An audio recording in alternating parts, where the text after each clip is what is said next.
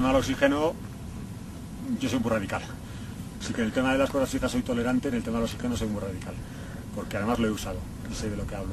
Y, me parece que es pues una contradicción insalvable en sí misma.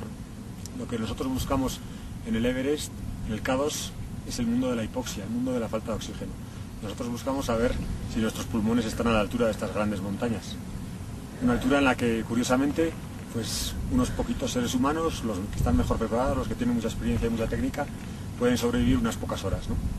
Reducir la altura de estas montañas eh, mediante algo que es precisamente lo contrario a lo que estamos buscando, la falta de oxígeno.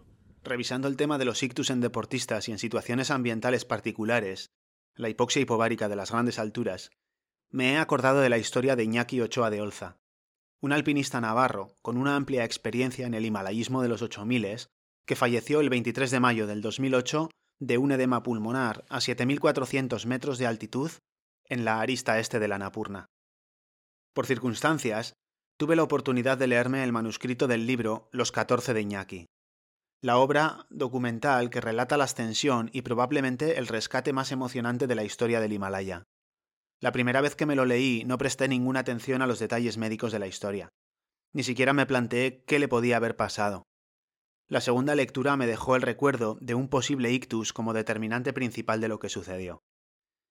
La tercera lectura ha sido totalmente diferente. Me he dedicado a rastrear todo indicio que pudiera dar pistas sobre la causa exacta del ictus. No esperaba encontrar tanta información y tan valiosa en el libro. Las conclusiones son igual de sorprendentes. Es cierto que están basadas en material no médico, pero los datos clave del libro son difícilmente malinterpretables. Creo que vais a estar de acuerdo conmigo en este punto. Además, el escrupuloso rigor con el que se ha reconstruido la serie de acontecimientos tan compleja que tuvo lugar durante el rescate da mucha confianza en la información. Tengo que decir que he disfrutado muchísimo de esta lectura y, por supuesto, no he podido evitar engancharme por enésima vez al relato del rescate. Se me sigue poniendo un nudo en la garganta pensando en la capacidad de ese hombre de movilizar al mundo.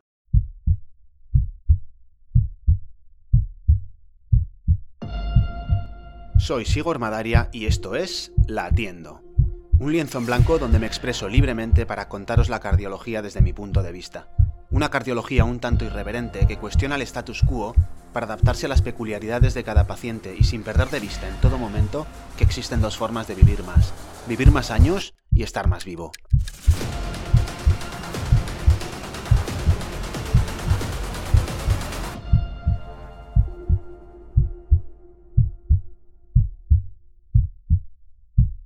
Son las 5.45 horas en Nepal.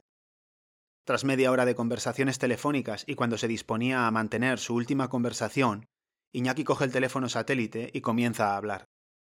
De su boca no sale una sola palabra con sentido. Vomita, tose y se derrumba en el interior de la tienda.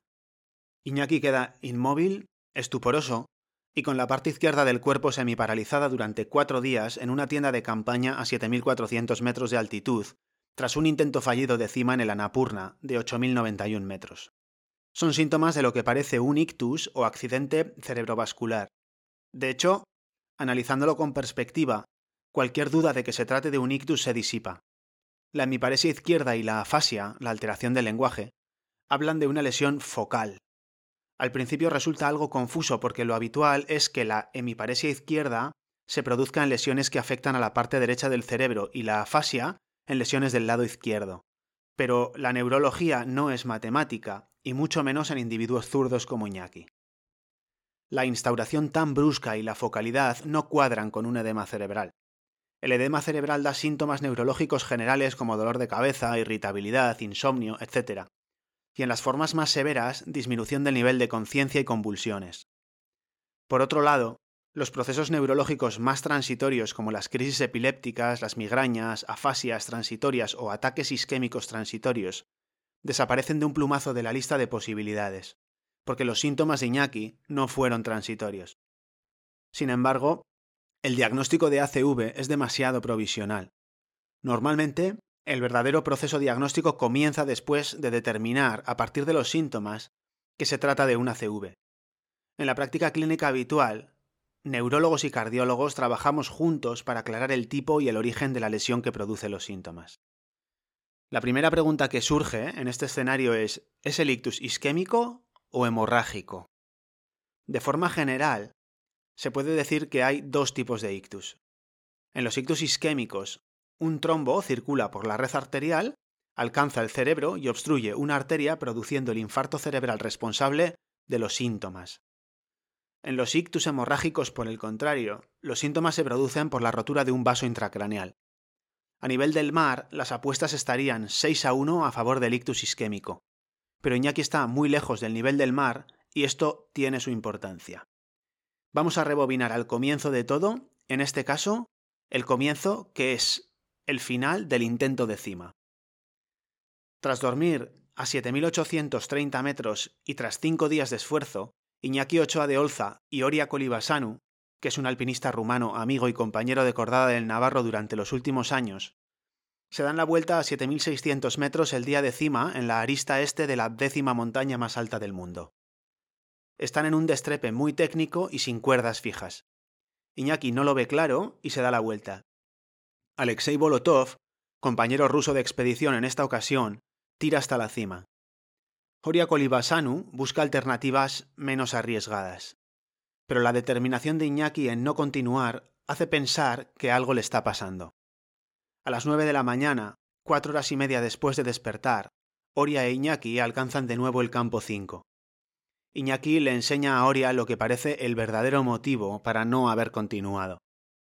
La mano izquierda de Iñaki está congelada, no del todo, pero las puntas violetas de los dedos muestran claramente que hay un problema.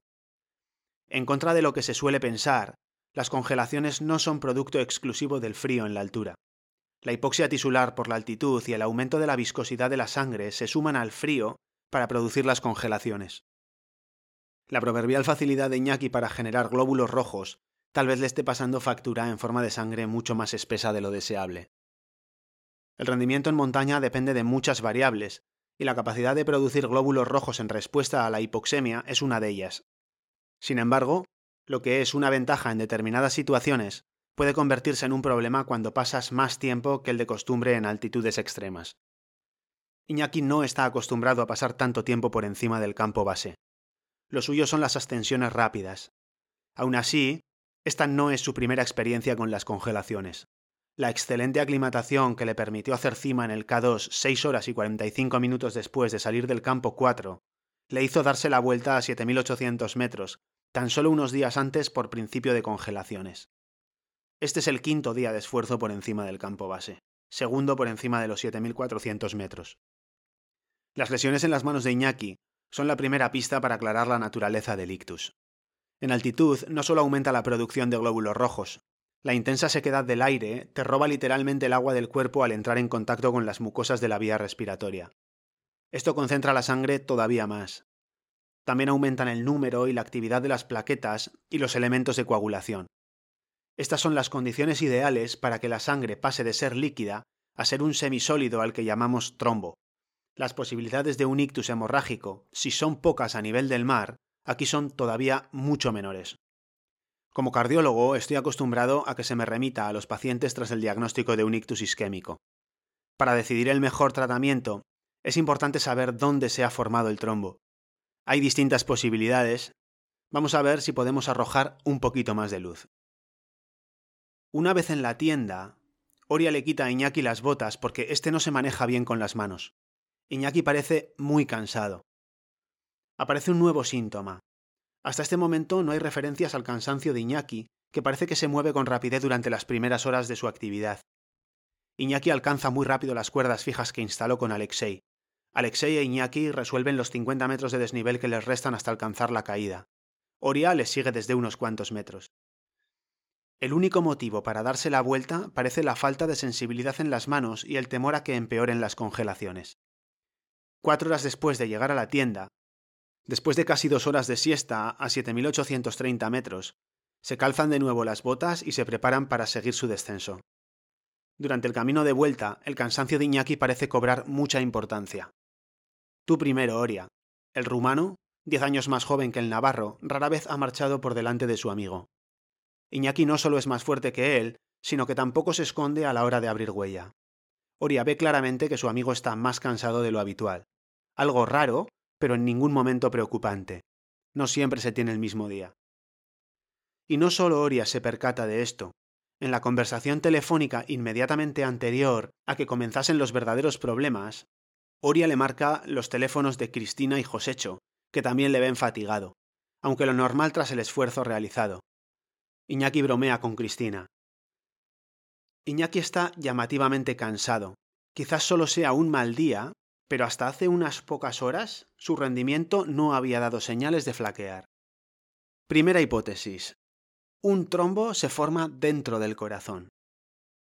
¿Por qué puede estar especialmente cansada una persona que unas horas más tarde va a tener un ictus? Una causa habitual en mis pacientes, que no se parecen en nada a Iñaki, es la fibrilación auricular. En la fibrilación auricular, las aurículas pierden el orden y entran en un caos eléctrico que no les permite contraerse y coordinarse con los ventrículos. Esto cansa, sobre todo en situaciones en las que ya estás justito, como es el caso a 7.800 metros. Una arritmia que puede ser inofensiva a nivel del mar podría incapacitarte gravemente a esa altitud. Además, la pérdida de la contracción auricular convierte a estas cavidades en el sitio ideal para que una sangre muy viscosa forme el trombo que, si se suelta, viajará a través de la aorta hasta alcanzar, por ejemplo, el cerebro. En la fibrilación auricular lo que se pierde es el ritmo normal y de coordinación entre las aurículas y los ventrículos, y esto puede explicar la fatiga. La pérdida de la contracción auricular además favorece la formación de trombos en la aurícula izquierda. Y esto es lo que se libera después y emboliza las arterias cerebrales para dar el ictus. Hasta hace no mucho se pensaba que las arritmias no eran frecuentes en alpinistas, en realidad lo difícil era averiguarlo, pero con el desarrollo tecnológico han llegado unos dispositivos del tamaño de un pendrive que se implantan bajo la piel en el pecho y permiten monitorizar la actividad eléctrica del corazón constantemente. Ya hay dos estudios con estos cacharros en montañeros. Entre los dos monitorizan a 24 individuos, 9 deportistas de unos 30 años y 15 militares de 35, que alcanzan a pie más de 4.000 metros de altitud. Las arritmias lentas fueron muy frecuentes, sobre todo durante el descanso nocturno, pero estas no son las que nos interesan. La fibrilación auricular o el flúter auricular, que es su primo, se registraron en dos de los 24 individuos y otra arritmia rápida auricular en uno más. Sin duda, más de los que uno espera encontrar a nivel del mar. Los cambios bruscos en el sistema nervioso vegetativo, la hipoxia, la alcalosis respiratoria, la deshidratación, las alteraciones iónicas y la hipertensión pulmonar son todos elementos propios de la exposición a la altitud que pueden modificar las propiedades eléctricas del corazón. Además, Iñaki, con sus 41 años y su larga trayectoria deportiva, pertenece a una población favorable para desarrollar una fibrilación auricular. El infarto de miocardio es otra posibilidad. La sangre en estado semisólido podría ocluir una arteria coronaria y producir un infarto. Esto también cansa, Además, la zona infartada del corazón deja de contraerse y favorece la formación de trombos en su interior. El trombo podría desprenderse y producir el infarto cerebral. Pero me cuesta mucho creer en esta posibilidad porque es algo rebuscada y el infarto suele dar más síntomas. La fibrilación auricular me parece más plausible. Aún así, existe otra posibilidad que bajo mi punto de vista explica mejor el relato de lo sucedido en el libro. Vamos a volver a la tienda de campaña en el campo 5. Segunda hipótesis. La complicación trombótica más frecuente en alpinistas. La complicación trombótica más frecuente en altura son las trombosis venosas.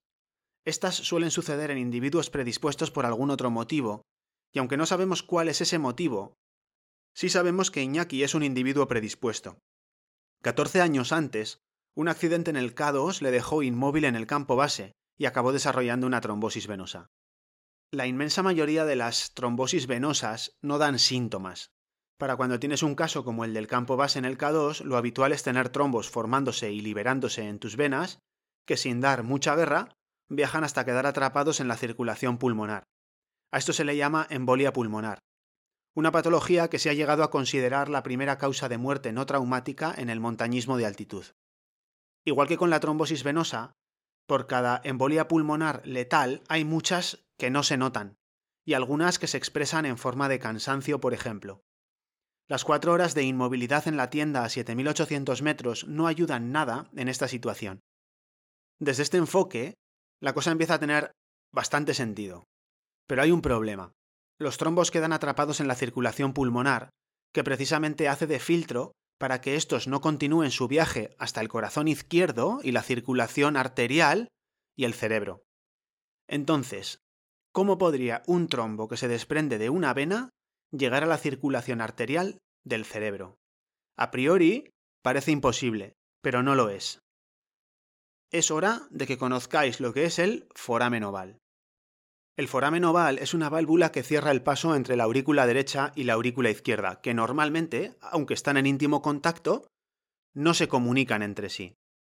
En la vida intrauterina, el foramen oval permanece abierto porque la sangre que viene de las venas tiene el paso cerrado en los pulmones y se dirige a través de este orificio hacia la circulación arterial. Es decir, en la fase intrauterina, la aurícula izquierda y la derecha sí están comunicadas a través de esta válvula pero al nacer disminuye la presión en la circulación pulmonar y en la aurícula derecha.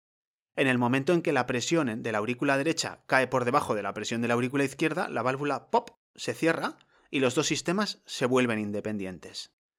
Ahora la sangre que viene de las venas tiene que atravesar la circulación pulmonar para llegar hasta el corazón izquierdo, hasta la aurícula izquierda y después a la circulación arterial y al cerebro.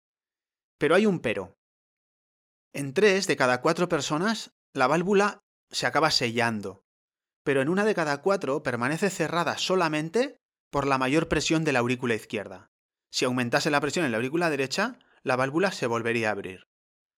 Vamos a volver a las alturas. La baja presión atmosférica de oxígeno hace que las arterias pulmonares se contraigan y aumenta la presión en la arteria pulmonar. El tiempo que ha pasado Iñaki en altura ha fortalecido su ventrículo derecho pero la embolia pulmonar se suma para elevar la presión arterial pulmonar todavía más. Si no me entendéis, creedme. El ventrículo derecho tiene que hacer mucha fuerza para vencer esta resistencia y corre el riesgo de fatigarse y claudicar.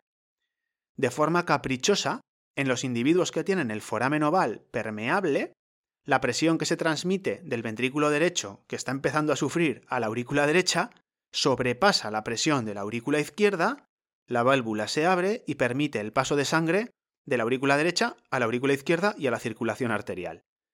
Puede que esto sirva para salvar al ventrículo derecho, que estaba empezando a sufrir la hipertensión pulmonar. Pero tiene un precio. La sangre que llega desde las venas pasa a la circulación general sin oxigenarse en los pulmones. Y esto a 7.500 metros, igual que la embolia pulmonar, se suman al cansancio propio de los esfuerzos en situaciones de hipoxia. Tenemos otra explicación para el inusual cansancio de Iñaki. Igual que la sangre, el material trombótico que se desprende de las venas también puede atravesar el foramen oval, encontrando el camino hasta la circulación cerebral. Puede que estéis pensando que estoy tensando un poquito la cuerda. Al fin y al cabo, solo un 25% de la población tiene un foramen oval permeable. Y es cierto, pero Iñaki no es la población general. La probabilidad de un foramen oval permeable es mayor entre las personas que tienen, han tenido o van a tener un ictus, y sobre todo es cinco veces mayor entre los individuos predispuestos al edema pulmonar de altura. Se ha llegado a describir hasta en el 70% de los casos en el laboratorio de Capana Regina Margherita, en la punta Nifeti del Monte Rosa, a solo 4.560 metros. La cuerda se destensa bastante, pero seguimos funcionando con suposiciones. Haría falta algo más para confiar en esta explicación. Y lo hay. Hay un síntoma más que nos va a dar la clave. Y el síntoma clave es la tos. Los tres tosen. Los pulmones, la garganta, la nariz, están peleando con la falta de oxígeno que reseca las vías respiratorias. La tos es un síntoma muy habitual entre los escaladores de grandes altitudes. El frío y la deshidratación irritan la mucosa y espesan las secreciones produciendo la tos. El edema pulmonar de altura, que en su forma leve es muy habitual entre los escaladores, también produce tos. Y también fatiga. Pero en todas estas situaciones, la tos y la fatiga, en el caso del edema pulmonar, se instauran paulatinamente. Esta vez Oria hace un énfasis especial en la tos de Iñaki, que se presenta de forma brusca al mismo tiempo que los síntomas neurológicos. De su boca no sale una sola palabra con sentido, vomita, tose y se derrumba en el interior de la tienda. Los vómitos son habituales en los ictus, pero la tos aguda no. Sin embargo, esta sí que es un síntoma frecuente en el edema pulmonar. Y Oria insiste, Iñaki se apacigua un poco, ya no vomita. El frío parece sentarle bien. La tos, en cambio, no cede. Nancy, escucha, Iñaki tose, vomita, está medio inconsciente. Si en plena tormenta tromboembólica, en una situación de hipertensión pulmonar y de apertura del foramen oval se suelta una importante cantidad de material trombótico, esta viaja hasta los pulmones y a través del foramen oval, produciendo a la vez los síntomas neurológicos y los síntomas respiratorios. Existen otras causas para el ictus. La trombosis de las arterias que irrigan el cerebro es una causa habitual de ictus en los pacientes cardiológicos. Pero Iñaki no tiene en absoluto el perfil del paciente cardiológico tipo y las trombosis arteriales son menos frecuentes que las trombosis venosas. La trombosis de las venas cerebrales es otra posibilidad, pero también es poco frecuente y los síntomas son más parecidos a los del edema cerebral. Además, los dos dejan sin resolver el porqué de la fatiga y la tos. Creo que el aumento de la viscosidad y el estado protrombótico, la trombosis venosa profunda, la embolia pulmonar junto a la hipertensión pulmonar y el ictus embólico paradójico a través de un foramen oval permeable son la secuencia fisiopatológica que mejor explica los síntomas de Iñaki. Reconozco que todas estas reflexiones tienen un carácter bastante especulativo, pero no se me ocurre otra forma mejor de encajar todos los detalles que aparecen recogidos en el libro. La sensación es como la que tienes cuando montas el trozo de cielo en un puzzle de 5.000 piezas, en la que no hay manera de saber si están bien puestas, pero estás convencido de que es así. A esto se le llama certeza subjetiva, y aunque os suene raro, la situación no es distinta a la de la práctica clínica habitual con su trato directo con el paciente y la multitud de pruebas que les hacemos. A menudo se emiten juicios con un mayor grado de incertidumbre. Finalmente, Iñaki queda tendido, semi-inconsciente e inmóvil durante otros cuatro días en su tienda de campaña, acompañado por Oria, que no le abandona y se esfuerza por mantener hidratado a su amigo. Cuatro días en los que la hipertensión pulmonar propia de la altitud, la embolia pulmonar, el paso de sangre sin oxígeno a través del foramen oval y el decúbito actúan conjuntamente favoreciendo la acumulación progresiva de líquido en sus pulmones.